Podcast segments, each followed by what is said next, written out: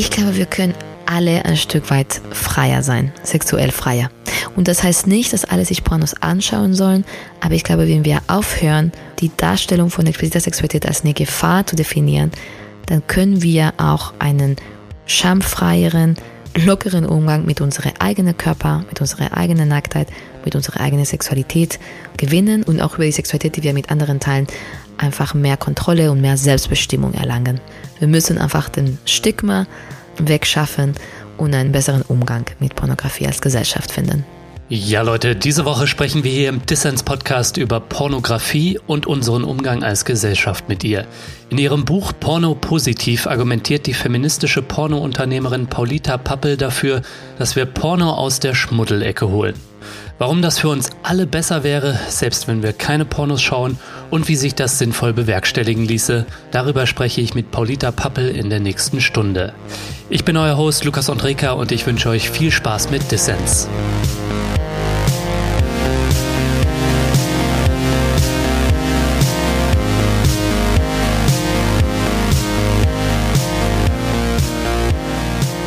Paulita, schön, dass du beim Distanz-Podcast dabei bist. Hallo. Vielen Dank, dass ich dabei sein darf. Ja, wir wollen über Porno und Feminismus sprechen, denn du sagst, Paulita, Porno und Feminismus, das geht ganz wunderbar zusammen. Ja. Viele Menschen sehen das ja genau andersrum, dass Pornografie der feministischen Sache eher schadet. Also Paulita, warum bist du so überzeugt, dass Pornografie ein feministisches Werkzeug ist?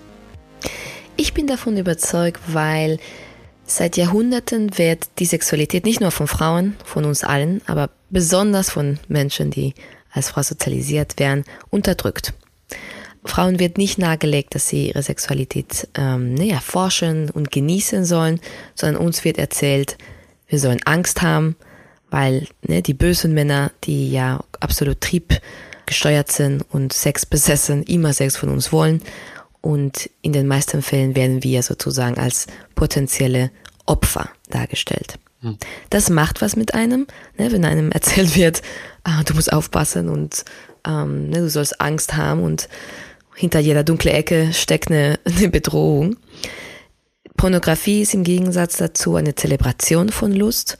Ne, die explizite Darstellung von Sexualität kann der das Werkzeug sein, einfach um den eigenen Körper zu feiern, die eigene Lust zu feiern und letztendlich Frauen als selbstbestimmte Sexsubjekte zu definieren. Hm. Ja, spannend. Wir wollen nachher natürlich auch noch über Kritik sprechen, zum Beispiel inwiefern bestimmte Arten der Pornografie vielleicht auch patriarchale Rollenbilder wiederum verstärken, gerade bei jungen Menschen oder auch die Produktionsbedingungen in der Pornoindustrie. Aber ja, lass uns gerne mal über das sprechen, was du Porno positiv nennst. Ne? Du setzt dich ja schon auch lange für die Enttabuisierung von Pornografie ein, bist auch feministische Porno-Unternehmerin unter dem Pseudonym Paulita Pappel. Ja. Jetzt hast du auch ein Buch geschrieben, heißt eben Porno positiv, was Pornografie mit Feminismus, Selbstbestimmung und gutem Sex zu tun hat.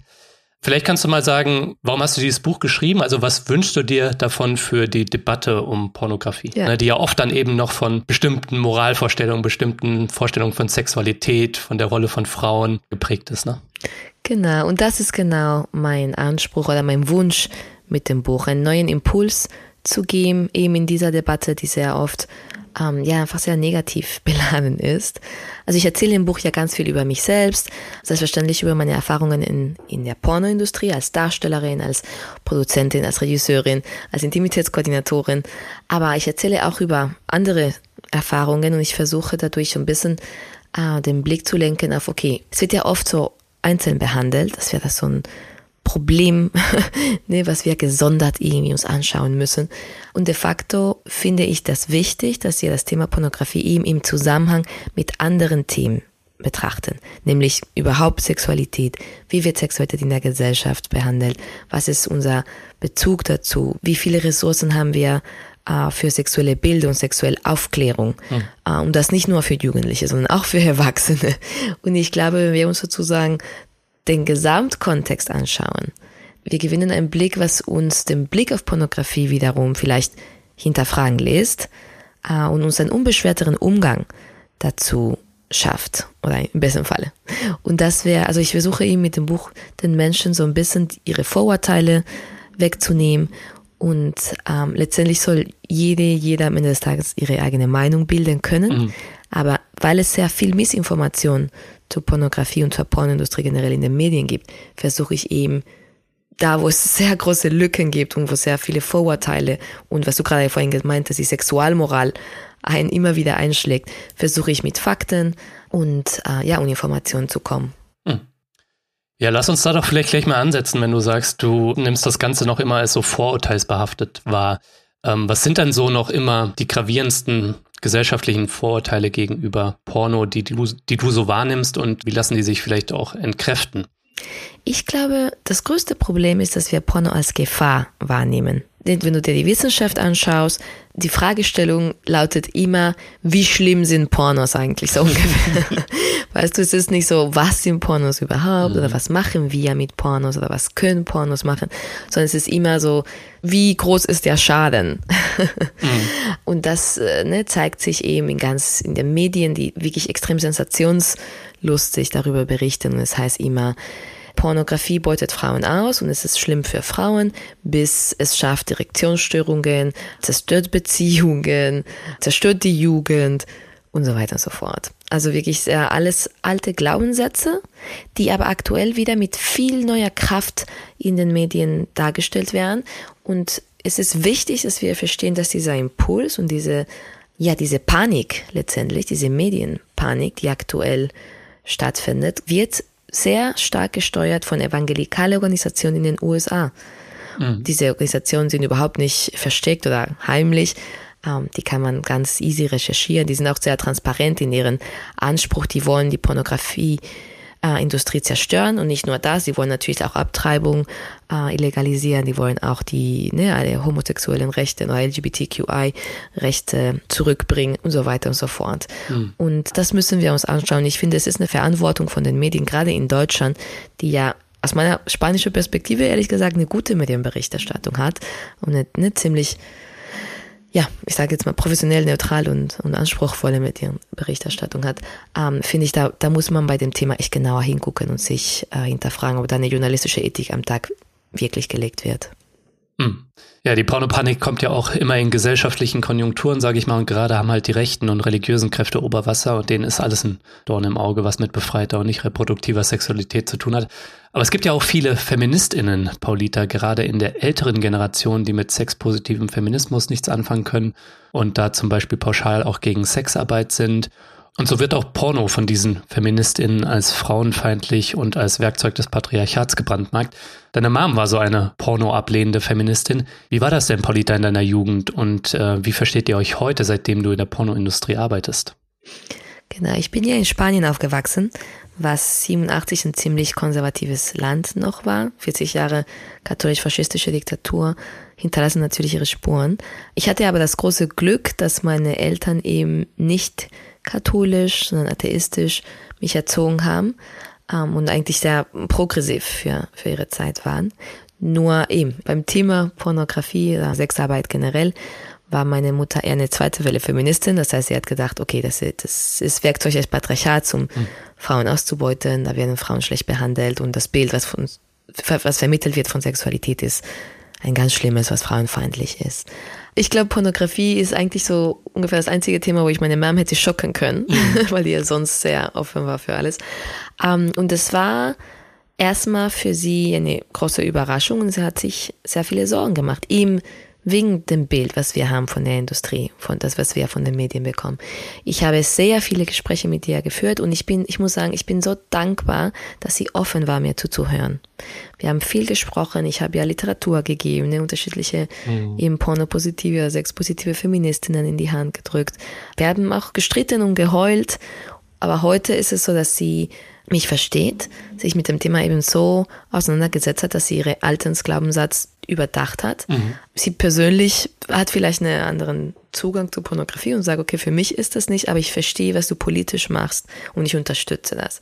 Und heutzutage ist es so, dass sie ihre Freundinnen irgendwie darüber aufklärt äh, und ihre Freundinnen irgendwie damit konfrontiert und ganz stolz tatsächlich darüber erzählt, dass ich Pornos mache. Und das ist für mich wirklich das größte Geschenk. Ja, es muss natürlich ein gutes Gefühl sein, diese Wertschätzung, denke ich, Absolut. von so einem nahen Menschen, der das, was du machst, mal abgelehnt hat. Ne? Absolut. Und ich glaube, es ist aber für mich ja auch der Beweis, dass Menschen ihre Vorurteile abbauen können. Mhm. Ne? Kann für niemanden schwieriger sein als für ne, die eigene Mutter, also für einen Mensch, der ne, der eigene Tochter irgendwie das macht. Und ich sehe aber, meine Mutter hatte eben die Stärke, dem zu konfrontieren und ihre eigenen Vorurteile zu konfrontieren. Und ich finde, das ist so stark einfach. Und ich, ich, deswegen, ne, wenn andere Menschen kommen mit so, ja, aber es ist ein Generationsproblem und bestimmte Menschen können das einfach überhaupt nicht mhm. ne, nachvollziehen. Und ich immer so, nee, das stimmt nicht. Also ja, ist ein Thema dabei, aber nicht nur, weil man älter ist, heißt das nicht, dass man sich nicht mit Sexualität auseinandersetzen kann und dass man irgendwie Sexarbeiterinnen zuhören kann. Mhm. Ja, also Leute können sich auch immer verändern. Wenn Eben. wir daran den Glauben verlieren, dann können wir auch gleich einpacken. Ganz genau. Und ich kenne ehrlich gesagt auch genug Leute in unserem Alter oder jünger, die Sexarbeit und Pornos ablehnen. Ähm, aber nochmal zurück zu deinem Werdegang oder deinem Weg in die Pornoindustrie. Denn in deiner Bio, Paulita, steht, dass du aus Spanien nach Berlin geflohen bist. Dort hast du auch deine ersten Berührungspunkte mit der Pornoindustrie gehabt, als äh, Darstellerin dann am Anfang. Was meinst du denn mit Flucht, Paulita, und warum wolltest du aus Spanien weg nach Berlin? Ja, dieses Fliehen, ich, ich meine, ich will jetzt nicht damit eine andere Fluchtgeschichten relativieren oder so. Ich bin eine sehr privilegierte Person. Ich konnte äh, ne, mit meinem Ausweis ganz easy nach Deutschland fliegen und konnte hier auch studieren. Also es wie gesagt, also ich müsste nur mal klarstellen, ich spreche aus einer absolut privilegierte Position. Ja, ja, aber hat sich wie eine Flucht angefühlt genau. aus einem Gefängnis, einem inneren oder äußeren vielleicht, oder? Eben, das hat sich so angefühlt. Um, und es hatte mit dem Elternhaus nichts zu tun. Ich habe eine ultra gute Beziehung zu meinen Eltern. Es war wirklich dieses Gesellschaftliche. Ich habe wirklich das Gefühl gehabt, mir wird ein Leben suggeriert oder vorgeschrieben, was für mich sich einfach nicht richtig anfühlt. Ne? Mir wird erzählt, ne, was ich als Frau als höchstes ja, Wunsch sehen sollte, wäre eine monogame Zweierbeziehung, wo ich dann ne, meine Liebe sich in Kindern dann äußert. Und ja. ich war weder monogam noch äh, heterosexuell. Und ja, ich glaube, ganz ehrlich, ich meine, es ist überall so, aber ich finde, besonders in Spanien wird sehr schnell verurteilt. Die Leute lieben eine Meinung zu allem zu haben. ähm, und ich hatte einfach das Gefühl, ich kann hier nicht ich selbst sein, beziehungsweise ich wusste natürlich mit 16, 17 nicht genau, wer ich bin. Aber ich hatte das Gefühl, ich kann das hier nicht rausfinden. Hm. Ich hatte auch das Glück, sehr früh mal in Berlin gewesen zu sein. Und das erste Mal, als ich einen Fuß in Berlin gesetzt habe, hatte ich das Gefühl, ich gehöre hierhin. Und ich glaube, das haben viele Menschen. Ne? Berlin ist eine sehr offene Stadt, wo viele Menschen hierher kommen, um die eben nicht heteronormativ leben können oder wollen. Und hier gibt es einfach eine Subkultur und eine Kultur, die viele unterschiedliche Lebensentwürfe ermöglicht, würde ich sagen. Ja, ja, ich meine, es ist selbst im deutschen Kontext in gewisser Weise eine Enklave, ne? Deswegen zieht es viele Leute dahin, aber eben auch Leute wie dich. Nimm uns doch mal mit. Heute bist du Porno-Entrepreneurin oder Unternehmerin, hast ähm, unter anderem eine Plattform gegründet, wo AmateurInnen ihre Videos hochstellen können aber auch ein Filmstudio für hardcore-feministische Gangbangs. Ne? Wie kam das eigentlich? Also wie bist du dann in Berlin Teil der Pornoindustrie geworden? Was war da dein erster Berührungspunkt? Ja, ich habe ja lange mit mir selbst gehadert, weil ich eben diese Idee hatte, ähm, ne, Pornografie ist Vektor des Patriarchats, es ist frauenfeindlich, es ist ganz schlimm. Und gleichzeitig hat mich das fasziniert. Und ich habe gar keine Pornos geguckt. Ne? Die Idee davon hat mich so fasziniert, weil ich dachte, okay, Pornografie fühlt sich irgendwie intuitiv wie so ein Raum an, wo man Sex haben kann, frei von den Zwängen, die die Gesellschaft auf uns tut. Mhm. Also ich dachte, okay, da kann man Sex für Sex haben oder für Geld oder wie auch immer, aber nicht für Liebe oder mhm. Kinder zeugen oder was auch immer. Und ich dachte, okay, irgendwas stimmt nicht mit mir. Äh, bis zu dem Moment, wo ich eben queer-feministische, sexpositive Menschen getroffen habe, die selbst Pornos gemacht haben, als Teil ihrer feministischen Praxis. Und dann ist mir ja klar geworden, okay, es ist nichts falsch mit mir, Pornografie ist nicht an sich schlecht oder an sich sexistisch, es ist erstmal nur die Darstellung von expliziter Sexualität. Und das kann man eben auch aus einer feministischen Perspektive betrachten. Und für mich war das so der Aha-Moment, wo ich dachte, geil, ich kann Feministin sein und Pornos machen. Ja. Und dann habe ich eben diese, hatte ich eben nochmal ne, das große Privileg hier in dieser sehr nischige, sage ich erstmal, queer-feministische, sexpositive Szene in Berlin anzudocken. Hab's mich als Darstellerin beworben, habe mein erstes Pornos gedreht 2010. Diese Porno lief dann auch beim Pomfilm Festival Berlin, was auch eine super schöne Erfahrung war, ne, über, über das Drehen des Filmes und über die erste Aufführung beim Pornfilm Festival rede ich ja auch im, im Buch. Und dann habe ich einfach weitergemacht und habe aber auch festgestellt, okay, ich kann auch Geld damit verdienen, weil diese erste Filme, die ich gemacht habe, das war alles komplett nicht, nicht nur Low Budget, es war Null Budget. wir haben das gemacht, weil wir einfach politisch dahinter standen und persönlich dahinter standen. Ähm, genau, und dann habe ich angefangen bei anderen, eher kommerzielleren Projekten mitzuspielen als Darstellerin und habe gleichzeitig aber auch viel in der Independent-Szene, sage ich jetzt mal, ähm, nicht nur vor der Kamera, sondern auch viel hinter der Kamera gearbeitet. Ich habe dann angefangen, Casting zu machen, Catering natürlich und dann Produktion. Und dann irgendwann mal habe ich eine eigene Filmproduktionsfirma gegründet ja. und dann irgendwann mal eben die erste Porno-Plattform. Ja, eine selbstbestimmte Sexualität, das ist das eine. Das andere ist auch ein selbstbestimmtes Leben im Kapitalismus, äh, so gut das möglich ist. Mhm. Kannst du denn, Paulita, persönlich als Porno-Unternehmerin von Porno leben? ja, ich kann zum Glück davon leben. Ich habe nicht, ich meine, ich arbeite in der Industrie seit 13 Jahren. Ich habe wirklich viel gearbeitet. Ich habe in den letzten sechs Jahren eigentlich nur durchgearbeitet. Ich bin eigentlich wirklich am Rande des Burnouts. Oder ich würde eigentlich sagen, ich habe längst eigentlich, ich lebe längst mit dem Burnout.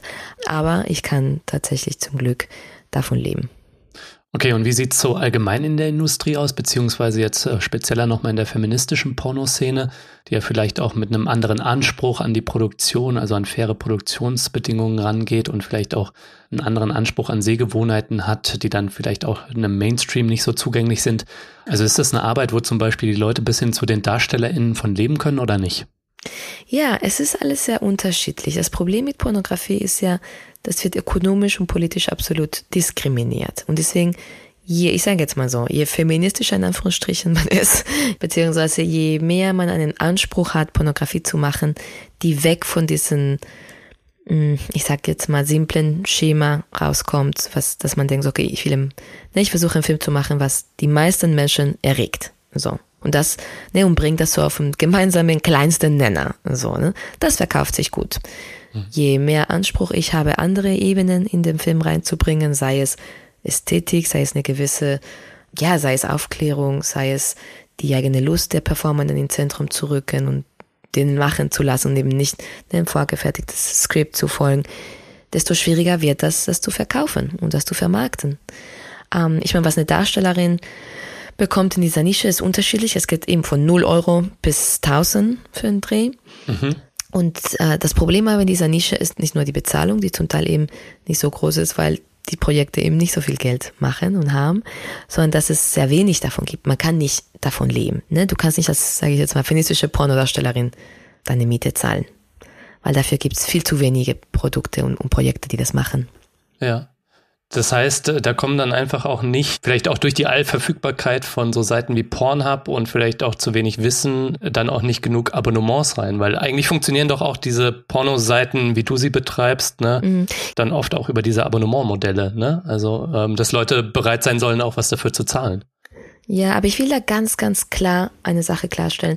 Und zwar, der Grund, warum feministische Porno nicht genug Abonnements bekommen, ist nicht wegen Pornhub, es ist wegen dem Jugendschutz. Mhm. Das ist nun mal so. Es ist die deutsche Politik in diesem Land und andere Politiken in anderen Ländern, die verhindern, ne, dass alternative Projekte eine Chance haben, wirtschaftlich tragbar zu werden.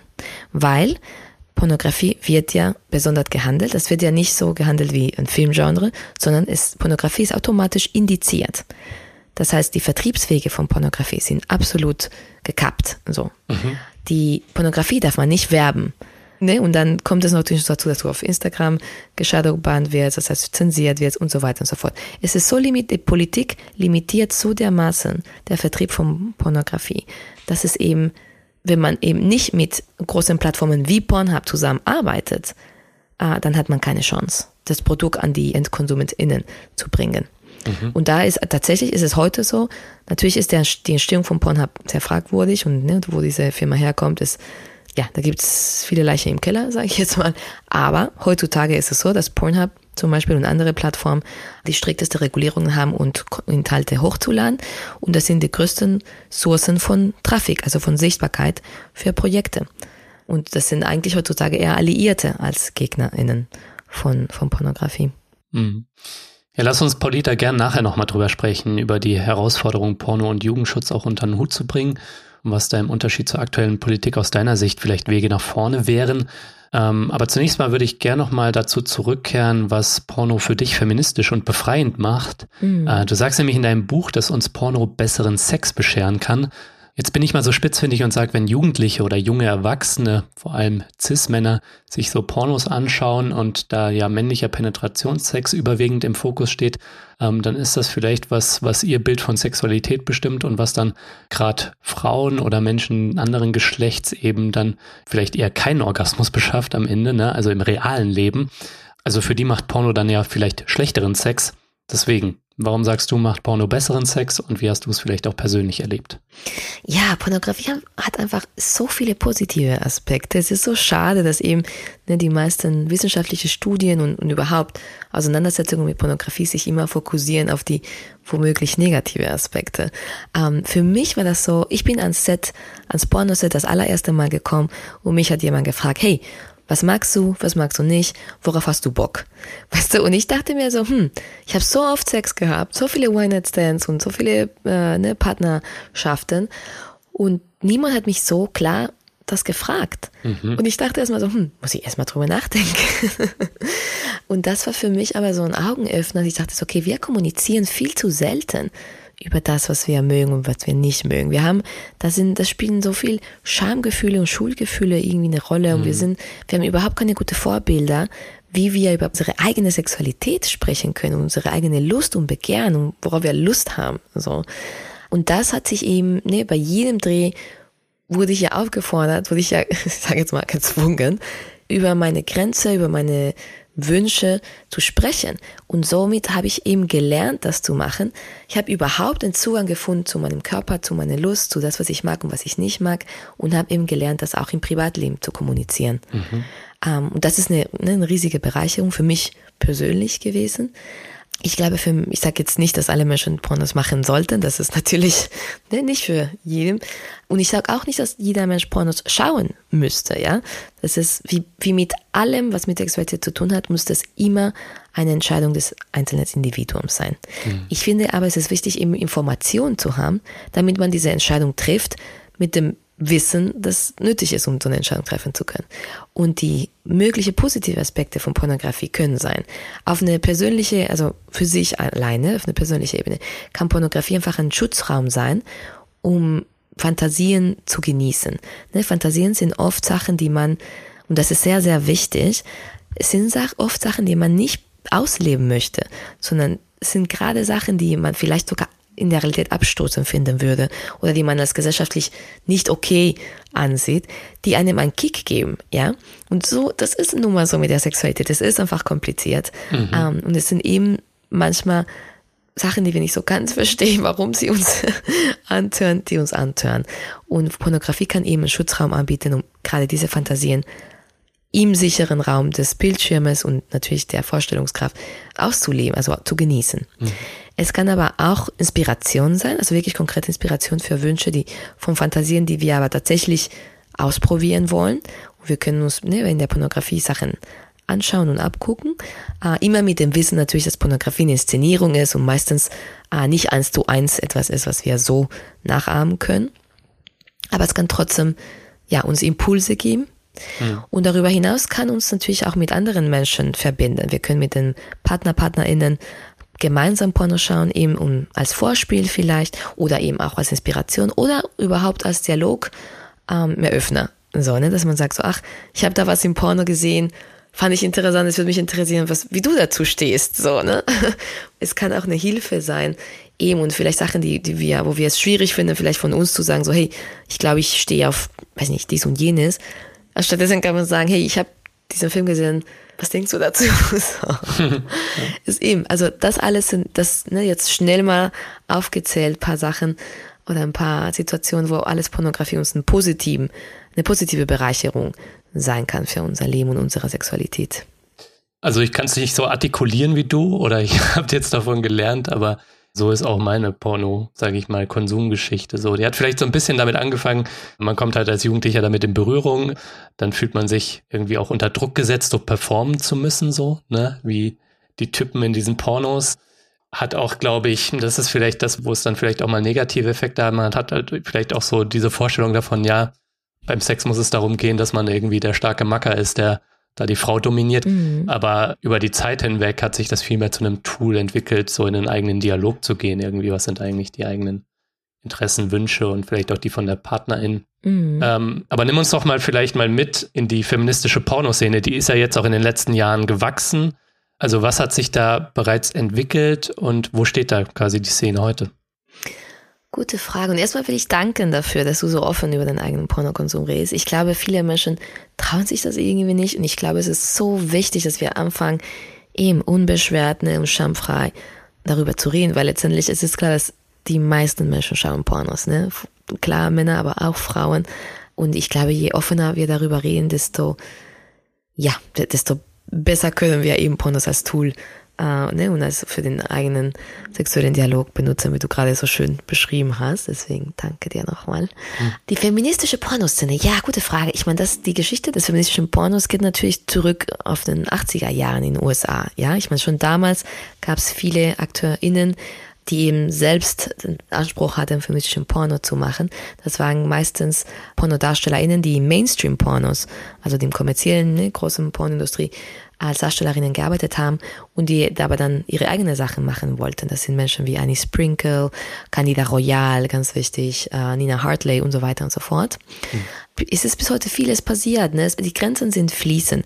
Es gibt bestimmte Menschen, die vielleicht nicht unbedingt sich als Porno bezeichnen würden, aber die feministische Filme oder Fotografie machen, die eben sehr viel mit dem Körper und mit, und mit Nacktheit und mit Sexualität zu tun hat. Und das sind die Grenzen eben zu feministischen Porno fließen, hm. die in Europa, die feministische Szene, ja, ich würde sagen, die ist größer geworden, aber eben auch so ein bisschen schwammiger geworden, weil heutzutage ist es so, die meisten Pornos, die produziert werden, werden von Menschen produziert, die sich selbst aufnehmen. Mhm. So, das sind die Leute, die vor der Kamera sind, die haben ne, die eigene Kameras, die eigene Handykamera nehmen sie in die Hand, in Eigenregie, nehmen sich selbst auf und es gibt mittlerweile einfach sehr viele Plattformen. OnlyFans ist die berühmteste, aber es gibt ja auch ManyVids und sogar Pornhub, die eben das ermöglichen, dass Menschen ihre selbst gedrehte Videos zu, direkt zu den Endkonsumentinnen ähm, verkaufen. Und ich meine, die meisten von diesen Menschen, die das machen, sind Frauen. Es gibt natürlich auch Männer, aber die Profile mit Frauen vermarkten sich tatsächlich besser meistens. Gut, muss man sagen, glaube ich, dass zwei Drittel der Pornokonsumentinnen eben Männer, ja, oder? Also zumindest auf Pornhub sind das, glaube ich, so die Zahlen, ne? Ja, ja, ja ich glaube, die Zahlen sind immer, also unterschiedliche Studien sagen unterschiedliche Sachen, aber ja, ich glaube, wir können so grob davon ausgehen. Mhm. Ja. Genau, und das ist die Frage, beschreibt man das auch als feministische Pornografie, wenn eine Frau einfach sich selbst aufnimmt, selbst entscheidet, was sie dreht und was sie nicht dreht und das direkt äh, verkauft und echt eine Menge Geld damit macht. Mhm. Ich würde sagen, why not? So, weißt du? Mhm. Ähm, am Ende des Tages ist diese, ne, dieses feministische Label eine Eigenbeschreibung. Das heißt, es liegt in der Hand der Person, die das selbst macht, zu sagen, ne, versteht sie sich als Feministin oder Feminist oder nicht. Genau. Es gibt natürlich sehr viele Aspekte, die oft hervorgehoben werden. Dieser versucht, feministische Pornografie zu beschreiben, eben, dass es, dass es eine Geschichte hat, dass der, der, die weibliche Lust ins Zentrum gerückt wird oder andere Aspekte von Sexualität oder andere Identitäten ins Zentrum gerückt werden. Ich glaube, wichtig ist sozusagen, dass die Menschen, die dieses Porno machen, sich darüber Gedanken gemacht haben, ne, was sind die Machtgefälle in der Gesellschaft, wie, wie gucken wir auf Sexualität in der Gesellschaft und die versuchen eben neue Impulse zu geben oder Menschen und Identitäten ins Zentrum zu rücken, die sonst eher marginalisiert oder fetischisiert werden in der, in der kommerzielleren Industrie.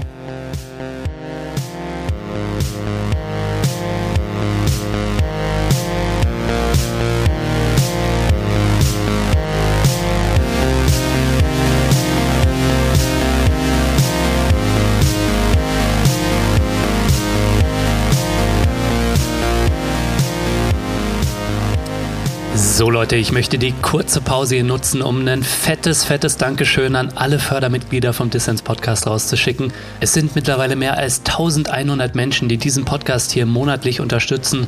Und ich möchte jeder einzelnen Person davon danken, allen treuen und allen neuen Fördermitgliedern. Danke euch. Mit eurem Beitrag macht ihr nämlich möglich, dass ich für alle Leute da draußen kostenlos und werbefrei und auch unabhängig senden kann.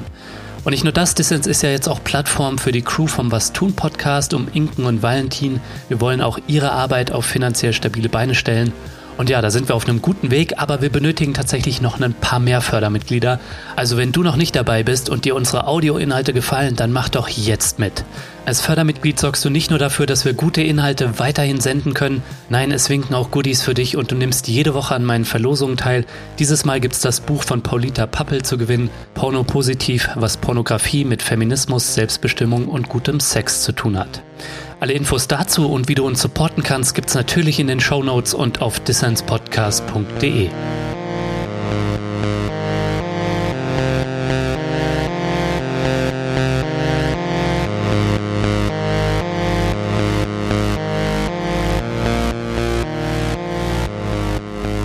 Ihr hört den Dissens Podcast. Zu Gast ist die Pornounternehmerin und Feministin Paulita Pappel.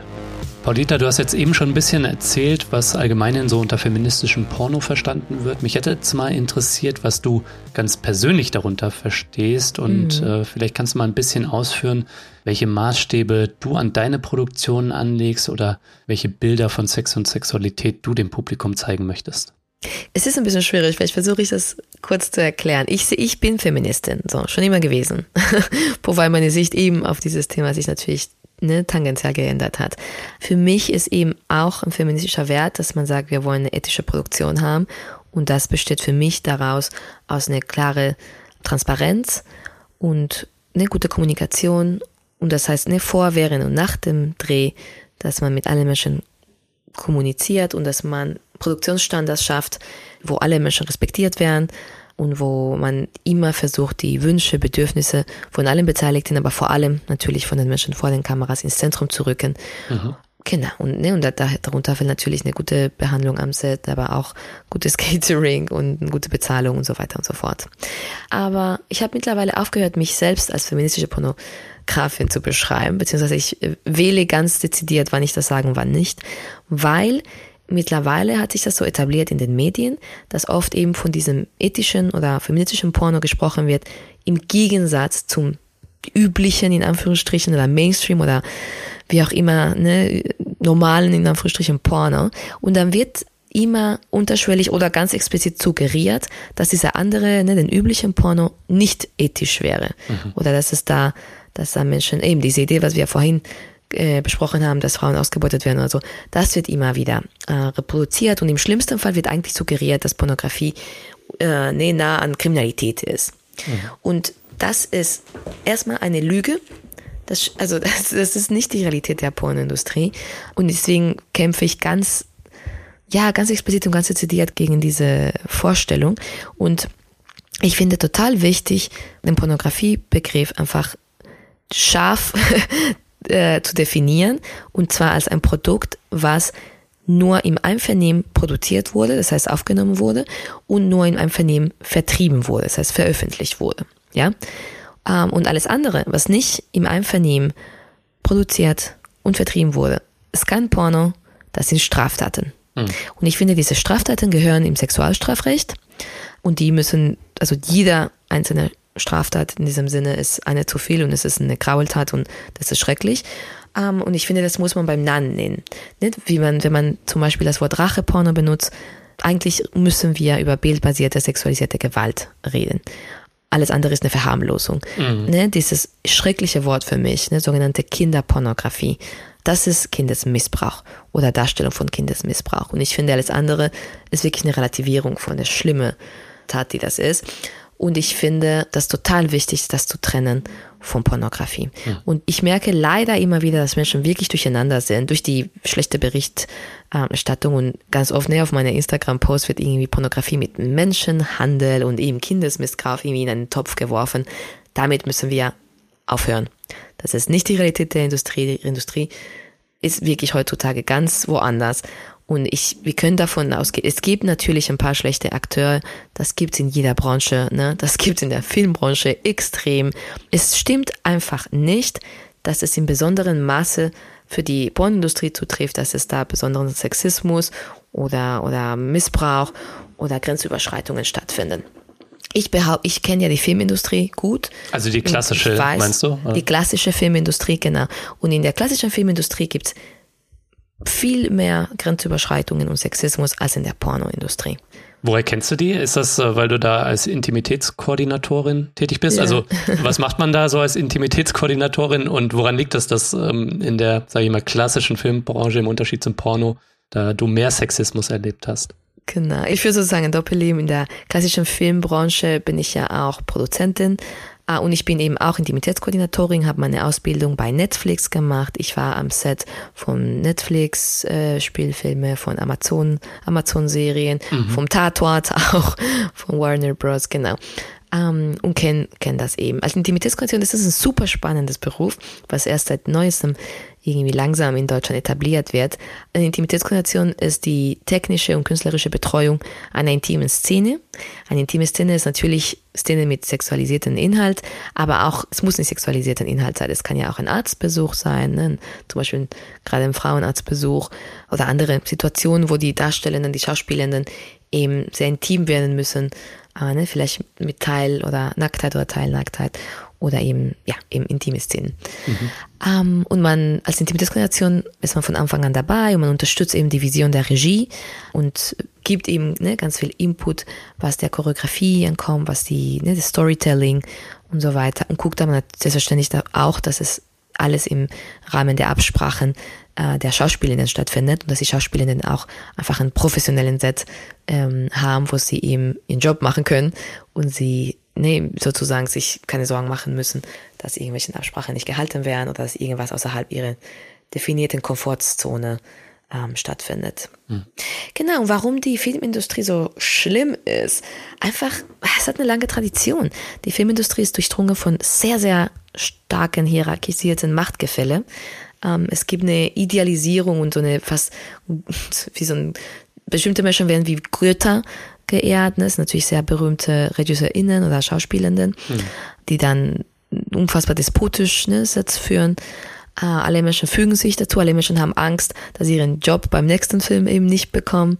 Das ist wirklich so ein absolut toxisches Film, oder kann, kann, natürlich nicht bei jeder Produktion, aber es kann sehr oft, äh, je mehr Geld da drin steckt, desto schlimmer wird es, kann sehr oft ein sehr toxisches Arbeitsraum äh, sein, wo einfach Ne, ich habe das mit meinen eigenen Augen gesehen, wo manchmal eine 200 Menschen Crew einfach ne, eine, eine einzelne Person sozusagen ne, hinterher tanzt mhm. und eben Grenzüberschreitungen und absolut unakzeptables Verhalten einfach so toleriert wird und ne, so unter dem Mantel so, ja, ist halt, ist halt so und so, kennen wir, ist halt so. Und dann äh, machen alle mit, sozusagen. Und auf Kosten von sehr oft junge Schauspielende zum Beispiel oder junge, ähm, ne, unerfahrene Menschen, die einfach dann bestimmte Sachen schlucken müssen. Hm. Und das ist die Realität. Und zum Glück ist es ja ne, seit MeToo eben so, dass viele Sachen nicht mehr toleriert werden. Ähm, viele Produktionsfirmen haben neue Auflagen, ne, informieren ihre Mitarbeitenden, klären sie auf und stellen eben Strukturen äh, am Tag, die, die solchen Verhalten eben nicht mehr ähm, durchgehen lassen. Und das, ne, also ich finde das super und ich freue mich wirklich und ich glaube, das ändert sich wirklich rasant schnell.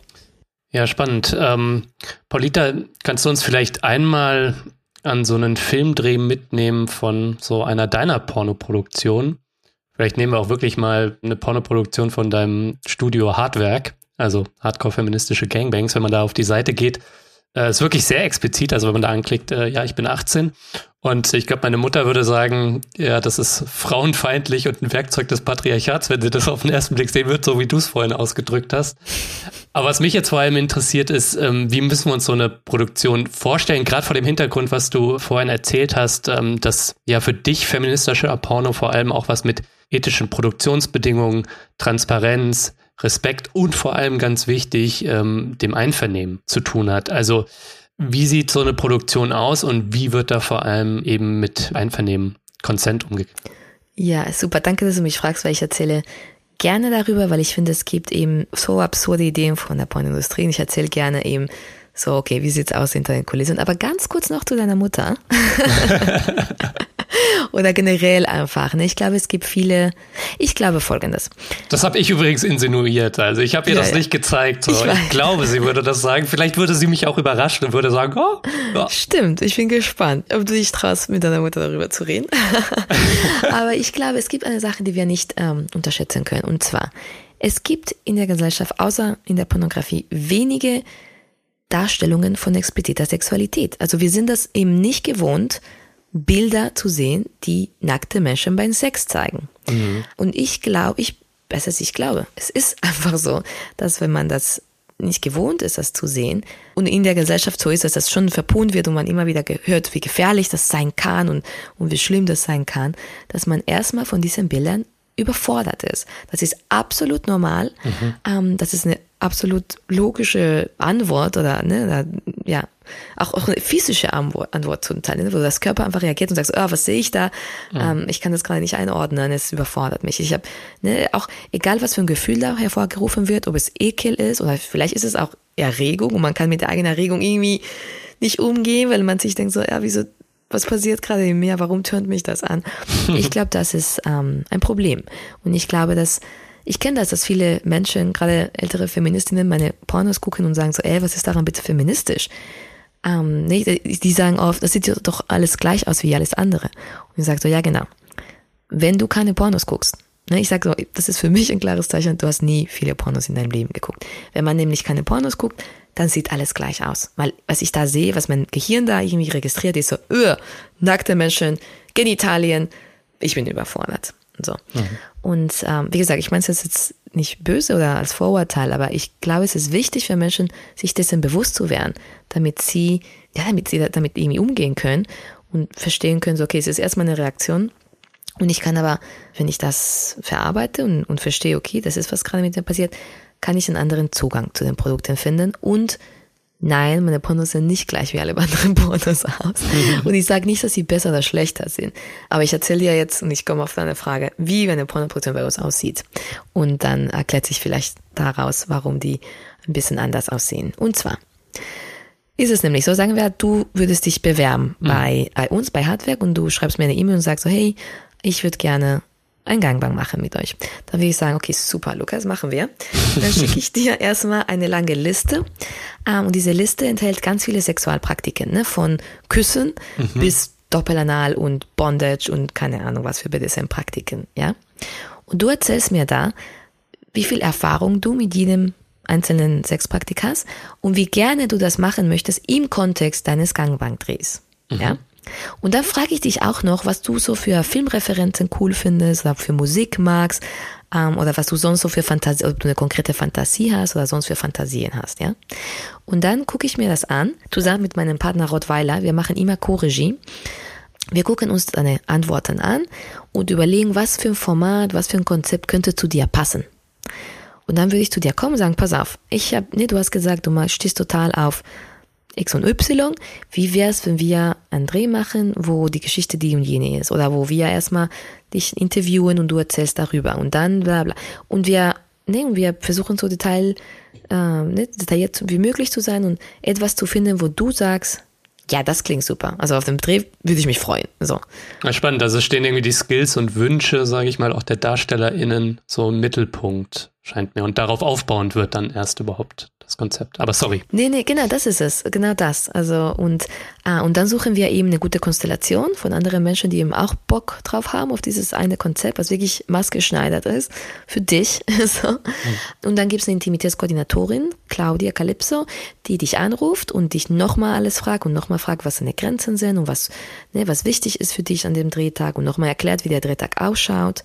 Und dann kommst du eben am Set an dem Tag und dann setzen wir uns alle zusammen mit, den, mit allen Darstellenden und machen den sogenannten Performer Stock. Das heißt, wir gehen einzeln durch, was sind meine Grenzen, was sind meine Wünsche für heute, wie geht's mir und man spricht sich ab, äh, ne, wie die Szene aussehen wird. Mhm. Wir machen nie eine konkrete Choreografie, sondern versuchen eben einfach Sachen abzusprechen und versuchen eine Kommunikation zu etablieren, dass wir sagen, okay, so werden wir darüber reden, auch während des Sexes.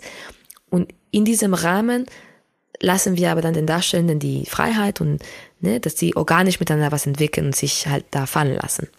Mhm. Genau, und das nehmen wir auf. Wir versuchen so wenig zu stören wie möglich, sage ich jetzt mal. Also das Ganze läuft und wir nehmen das mit zwei Kameras auf. Selbstverständlich, wenn jemand eine Pause will, wird eine Pause gemacht, egal warum, einfach so oder weil man Wasser will oder nochmal aufs Klo oder was essen oder kurz nochmal was besprechen. Genau, und dann am Ende wird nochmal geguckt, dass es allen gut geht. Es gibt Nachgespräche, wenn es nötig ist. Meistens ist es nicht so nötig. Und dann wird auch nochmal zwei Tage nach dem Dreh nochmal von der Intimitätskondition gefragt, äh, ob alles okay war und ob es irgendein Feedback gibt. Hm. Es klingt natürlich alles super, Paulita, aber manchmal ist das ja mit dem Einvernehmen vielleicht auch tricky. Also da, wo Menschen aufeinandertreffen, da gibt's auch Machtgefälle, ne? Und wie in der normalen Filmbranche auch, ähm, ist es ja unter Umständen in der Pornoindustrie auch so, dass Leute Sachen vielleicht machen, weil sie die gute Zusammenarbeit nicht gefährden wollen, ne? und den zukünftigen Gig nicht gefährden wollen. Und in anderen Konstellationen würden sie dann vielleicht eher nicht Ja sagen. Ja, das ist ein sehr guter Punkt. Die Realität ist, dass die Pornindustrie da einfach viel besser ist als die Filmindustrie, weil die Darstellenden, die meisten haben selbst, wie gesagt, diese OnlyFans und Minivids und Accounts und so weiter und die verkaufen ihre eigenen Content. Das heißt, die sind nicht finanziell abhängig von den Studios. Mhm. Die meisten, also es gibt noch vielleicht ein paar, aber die meisten eben nicht. Das heißt, wenn die einfach eine schlechte Erfahrung mit dem Studio haben, dann meistens gehen sie auf Social Media und sagen das und sagen, das war scheiße. Und die drehen, und die, und die selbst wollen nicht mehr mit dem Studio drehen. Und da haben eher Studios Angst, dass das passiert, weil das eben einen schlechten Ruf auf dem Studio wirft. Ne? Wie gesagt, es ist nicht nur so. Es gibt manche Menschen, die ich an einer Hand aber abzählen kann, die wirklich, ich sag's mal auf gutem Deutsch, scheiße sind mhm. äh, und Arschlöcher. Äh, und aus irgendeinem komischen Grund gibt's die noch. Ich kann es mir auch nicht so genau erklären. Aber mittlerweile weiß eigentlich jeder, dass die scheiße sind. Aber die, wie gesagt, die, es ist nicht so wie früher, wo die Darstellenden eben nicht davon abhängig waren, dass die gebucht werden von den Studios, sondern die haben meistens andere Quellen, wo sie ihr Einkommen verdienen und sind eben nicht finanziell absolut davon abhängig. Natürlich gibt es einen Menschfaktor, natürlich, das wird es ja immer geben, dass Menschen andere Menschen gefallen wollen, dass Menschen, wenn man schon am Set ist und dann ähm, man hat gesagt, man macht die Szene und wenn man jetzt sagt, okay, ich habe jetzt keine Lust, dann wird natürlich den ganzen Set, und das ist nicht nur die, die Mitdarstellenden, sondern auch eine ganze Crew, ne, das, da würde der Dreh entfallen. Natürlich schafft das Situationen, wo Menschen unter Druck, also unter gewissem Druck sind, aber ich meine, das ist es in jeder Industrie so. Also wenn ich zur Bar gehe und irgendwie Kaffee äh, geben kann und dann sage, ich habe heute aber keinen Bock, Kaffee äh, rauszugeben, dann ist das ein Problem. weißt du, ich meine, das, wenn wir das anfangen zu sehen wie ein Job wie der andere, ähm, wird es einfacher aufzuhören, das so komisch als was Gesondertes zu betrachten, wo Menschen, also es ist einfach ein Job. Bei uns ist es tatsächlich so, dass es nochmal ähm, entspannter ist, sage ich jetzt mhm. mal, weil wir dadurch, dass wir, es ist nicht normalerweise im Studio wäre so, okay, wir buchen dich für eine Analszene. Und dann, wenn du am Tag kommst, sag ich, will aber kein Anal machen, ist das natürlich eventuell ein Problem, weil man muss eventuell den Dreh kennen. Bei uns ist ja nicht so, dass wir äh, Menschen für eine konkrete Sexpraktik buchen, sondern wir buchen die Menschen und wollen, dass sie das machen, worauf sie Bock haben. Deswegen eigentlich stehen sie nicht, ich meine, ich hatte tatsächlich schon Drehs, wo irgendwie die Energie nicht so richtig ne, da war. Aus irgendeinem Grund, weiß nicht, ob es zu warm war, ob die Leute nicht gut genug geschlafen hatten, aber da ist echt kaum was passiert. Und ich habe ne, vielleicht gesagt, okay, wollt ihr vielleicht die Stellung versuchen, dann wollt ihr vielleicht das machen, dann wollt ihr vielleicht eine Pause machen und dann dies und jenes. Und äh, da kam von den Darstellern einfach wirklich sehr, sehr wenig. Die haben so ein bisschen rumgeguckt gekuschelt und sonst kaum was gemacht. Und ich habe die, und ich habe gesagt, so gut, okay, wenn das ist, was ihr heute gebt, dann, then that's it. es ist natürlich doof, ne? Oder was ist doof? Es ist natürlich so ein bisschen so, okay, jetzt habe ich einen Film, was, ja, ich, ne, mein Projekt heißt Hardwerk und jetzt würde ich das eher um Softwerk benennen. Aber so ist es. Und dann, ne, dann, ich ähm, lerne aus jedem Dreh und denke mir so, okay, ja, und überlege mir, okay, wie schaffe ich das, dass ich ne, dass ich für Menschen den richtigen Rahmen schaffe, damit sie sich austoben können. Und wie schaffe ich das auch besser zu, ne, im Voraus zu sortieren, dass ich mit Menschen arbeite, die einfach Bock drauf haben und die eben dann auch was liefern. So. Mhm. Ein kleiner weiterer Aspekt, über den ich noch gerne mit dir sprechen würde, ist ähm, so ein bisschen, was Sehgewohnheiten angeht. Ähm, du hast vorhin schon geschildert, dass ähm, du dann nicht nur den Anspruch ethischer Produktion an deine Filme anlegst, sondern eben es dir auch, glaube ich, um anderen Porno geht, ne? Ähm, und auch wahrscheinlich um vielleicht auch mal Sehgewohnheiten herauszufordern, sage ich mal. Denn äh, wenn man so auf die Mainstream-Porno-Plattform Pornhub geht, und das ist eine Erfahrung seit Teenie-Zeit und das ist auch heute, glaube ich, noch so, da steht dann schon so ein bisschen der männliche heterosexuelle Blick im Vordergrund bei vielen Pornos. Also da geht es dann oft um das Bedürfnis von Männern, um Penetrationssex im klassischen Sinne. Ähm, ist das was, ähm, was ein Problem ist aus deiner Sicht und wo du einen anderen Maßstab an das anlegst, wie du die Leute sexuell erregen willst, sag ich mal? Ich finde super wichtig, was du gerade gesagt hast. Ich finde es so schön, dass du so das so definiert hast, weil dass es ein männlicher Blick gibt, beziehungsweise, wie wir vorhin festgestellt hatten, dass die meisten Menschen, die eben für Pornos, die Pornos konsumieren und vor allem für Pornos auch zahlen, sind äh, mehrheitlich heterosexuellen Männern. Ähm, und solange nicht andere Menschen zahlen, für Pornos zahlen, wird sich das nicht ändern, aber es ändert sich, ja. Aber ich finde total wichtig, dass wir das nicht, dass wir heterosexuellen Sexualität nicht vermischen mit bestimmten Sexpraktiken. Also, was du sagst, du hast ne, im gleichen Atem gesagt, heterosexuelle Männlichkeit und Penetrationssex, als wäre Penetrationssex eben nur etwas, was in erster Linie den Männern gut kommt oder Spaß macht. Und natürlich könnte man da sagen, naja, bis zu einem gewissen Punkt stimmt, dass viele Frauen eben nicht durch Penetrationssex zum Orgasmus kommen. Hm. Um, und es kann sein, dass das mit ein Grund ist, warum viele Frauen in heteros also Cis-Frauen in heterosexuellen Cis-Beziehungen weniger Orgasmen haben als Männer. Das ist ne, der berühmte Orgasm Gap, Orgasmuslücke. Mhm. Aber wir müssen nicht im Umkehrschluss definieren, dass, dass diese Sexpraktiken an sich nicht auch Lust bereiten können für Frauen. Das passiert ja oft im Feminismus. Ne? Die sagen so, ne, Penetrationssex ist an sich irgendwie sexistisch oder Frauen erniedrigen oder Kammschutz und so alles oder ne, das Sperma. Ähm, alles, was mit dem männlichen Körper irgendwie zu tun hat und was, ihm, was im männlichen oder cis-männlichen Körper ähm, Lust bereitet, ist an sich irgendwie frauenfeindlich. Und das ist so ein negatives Bild von Sexualität und das beschränkt Frauen in ihrer Sexualität auch. Ich begegne einfach diesem Vorurteil, dass, ne, wenn ich sage, ich mache feministische Porno, dann heißt es, ich darf keine Kampfshots in meine Filme zeigen und ich darf, mhm. es darf sich nicht um Penetration drehen, weil das eben nicht feministisch sei. Ich sage das mal ganz klar, das ist wirklich Bullshit, ne? Und es ist wieder Frauen vorzuschreiben, wie sie Sex haben oder nicht haben sollen. Immer ich bin eine Person, die eben auf, ja, die schon auch auf performativen Sex steht. Ich glaube, Performativität kann ein sehr lustvollen Teil von Sexualität sein, wenn das auch ne, bewusst ist. Ähm, und ich finde Penetration und Orgasmen und männlichen, also ne, Kampfschutz-Orgasmen, ich finde ich eigentlich gut und genießbar. Und deswegen äh, verbiete ich mir das nicht und verbiete das auch nicht in meinen Filmen. Und in meinen Filmen sieht man eben diese Praxen. Und ich finde total wichtig, dazu zu stehen. Weißt du? Mhm. Und das heißt nicht, dass man nicht trotzdem darüber reflektieren kann und reden kann, wie wir es gerade tun. Aber eben, ne, also ich finde ein gutes Beispiel, dass meine Filme eben sich an den Vorlieben und Wünschen von den Hauptdarstellenden äh, machen. Und dieses meist sind meistens Cis-Frauen, nicht nur, aber meistens. In manchen Filmen gibt es eben Kampfschutz auf dem Gesicht, wenn sie das wollen, und in anderen eben nicht. Und das ist gut so. weißt du? Aber ich verbiete mir eben nichts. Mhm. Und ähm, ich möchte zwei Sachen noch klarstellen in diesem Zusammenhang. Und zwar ne, wegen ethisch.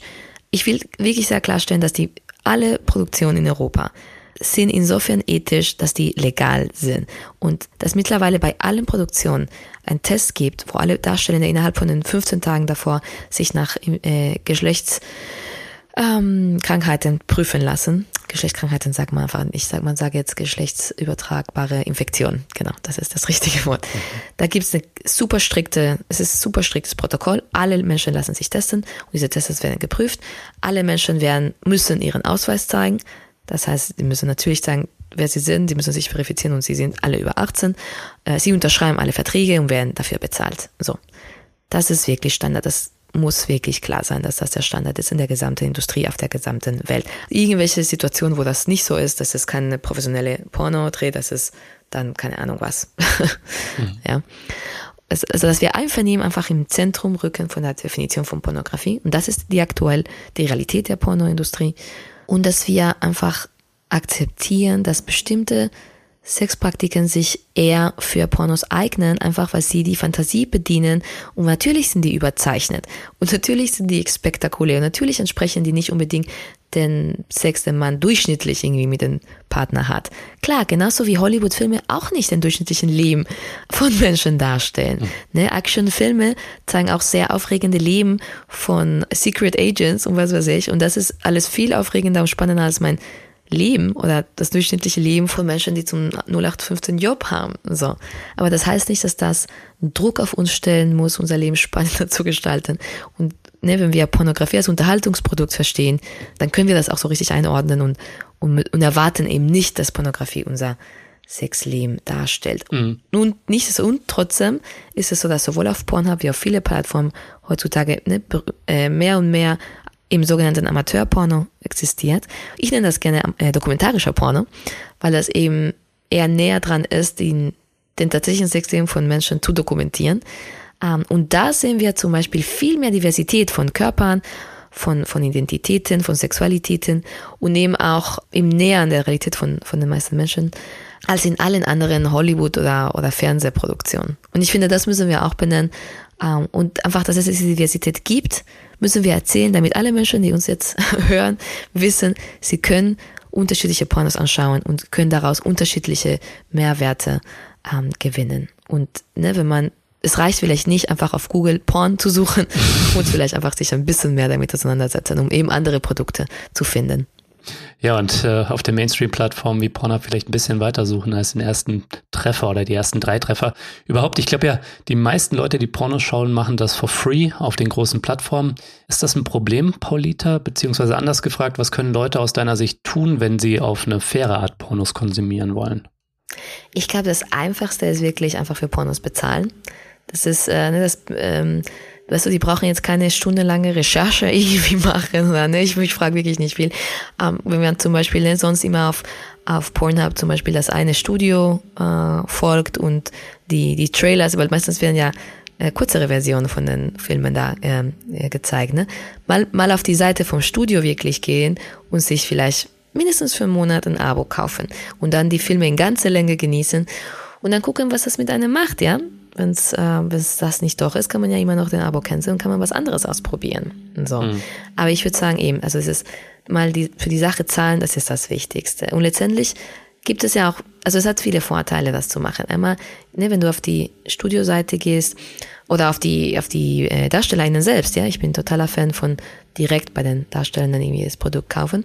Um, ähm, aber wenn du das machst, dann bist du, ah, du bist ja sicher, das Geld kommt da an, wo die Produktion ist, ja. Es wird also im besten Falle weiter produziert. Und du bekommst viel davon, ne? du musst nicht irgendwie ewig weiter suchen und Trailer suchen, sondern du hast die Videos in voller Länge, du kannst sie immer wieder schauen, du kannst sie äh, speichern als Favorit und so weiter. Und du hast nicht die Gefahr, also erstmal wirst du nicht belästigt von den ganzen Pop-ups und die ganze geile Mütter in deinem Kiez, die dich äh, ficken wollen. Wir haben ja Blut in die Augen jedes Mal, dass ich diese ganze Pop-ups irgendwie habe. Ähm, plus du läuft aber auch nicht der Fall. Also für diejenigen ne, von euch, die da draußen hören, die auch bei File-Sharing-Plattformen irgendwie sich Pornos äh, piratieren und runterladen. Ich sage das mal so, diese Plattforms, da gibt's überhaupt keine Kontrolle. Ja, mhm. Da kann alles Mögliche drauf sein. Ich sage jetzt mal Horrorszenario. Du lässt dir was unter, was du dachtest von deiner Lieblings-Pornodarstellerin ist. Und am Ende ist das was ganz anderes, was vielleicht kein Porno ist, sondern eben eine Darstellung von Missbrauch.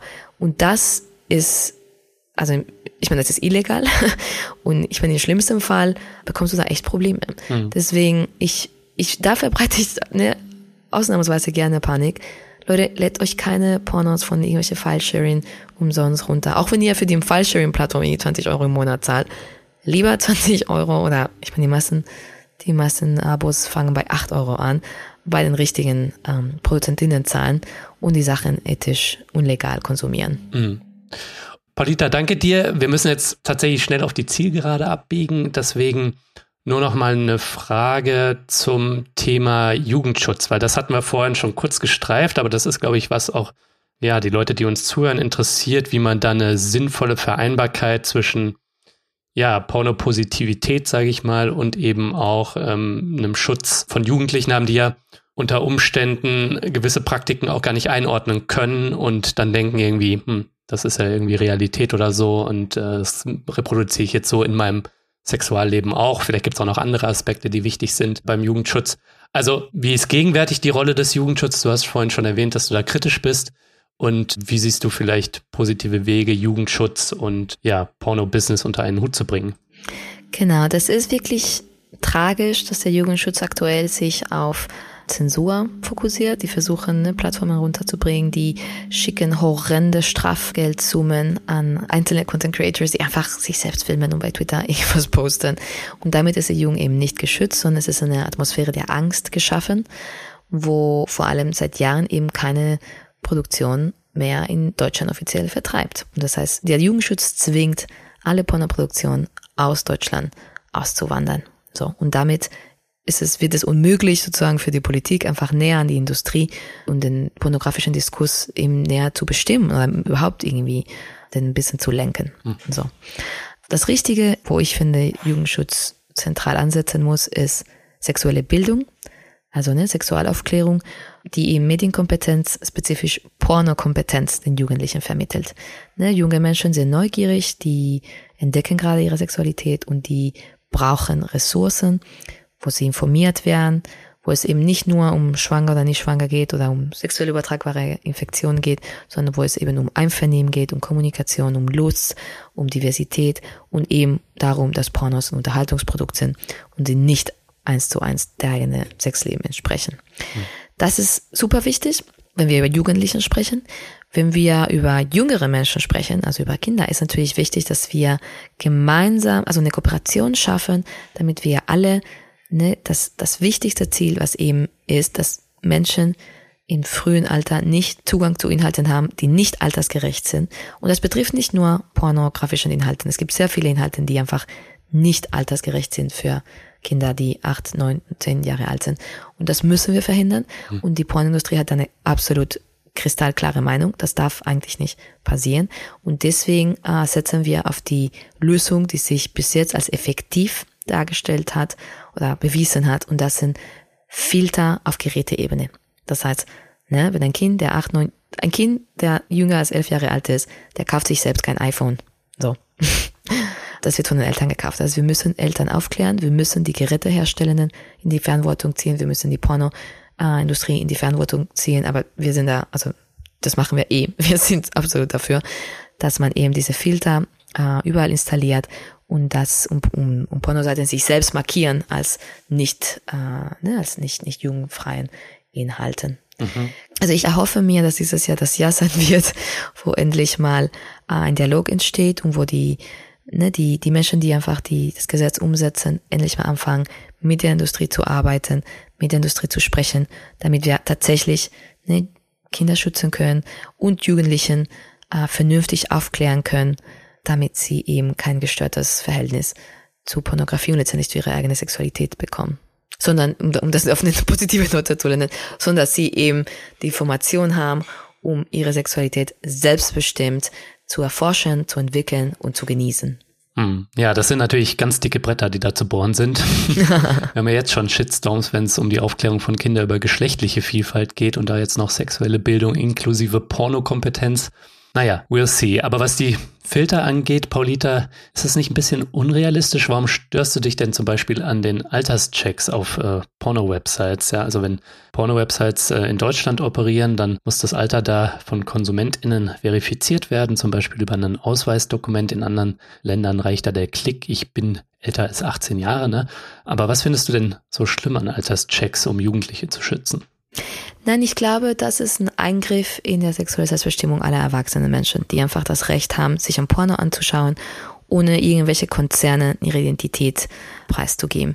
Das stellt ein riesen Datenschutzproblem dar. Die Technologie, also gerade vor kurzem hat Australien, weil viele Länder beschäftigen sich gerade mit dieser Frage, ne, USA, Deutschland, Frankreich, äh, UK und eben Australien auch.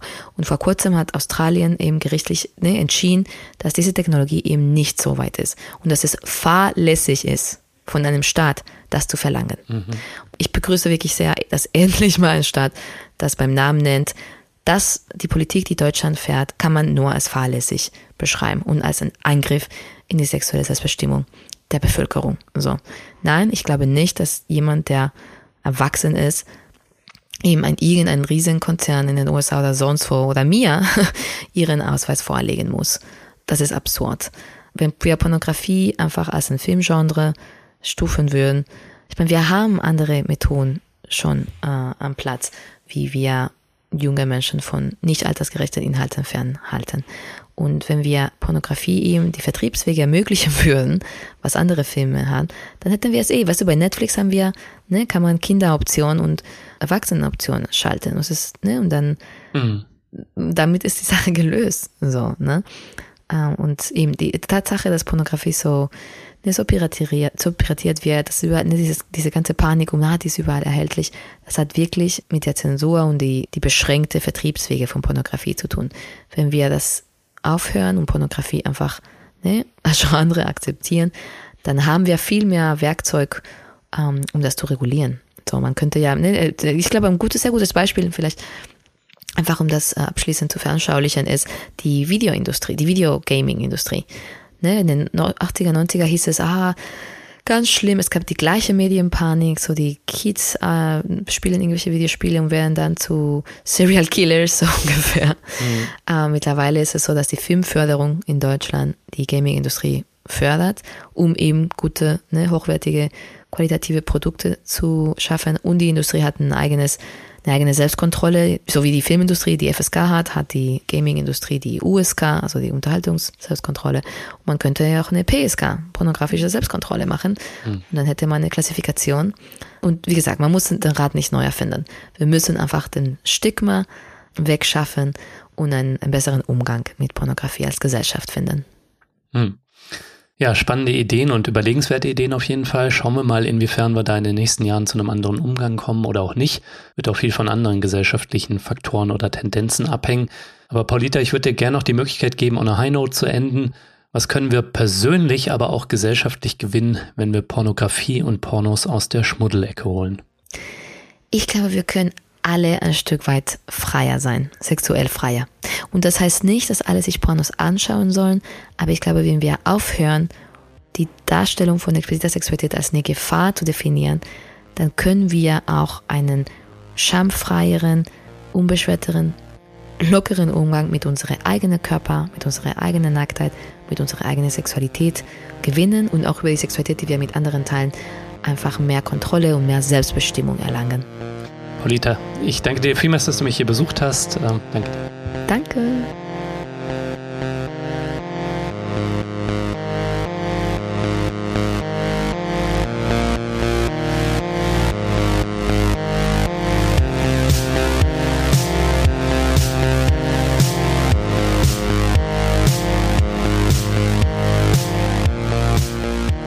Ja, ihr Lieben, das war's auch schon wieder. Das war der Distance Podcast für diese Woche. Schön, dass ihr alle dabei wart.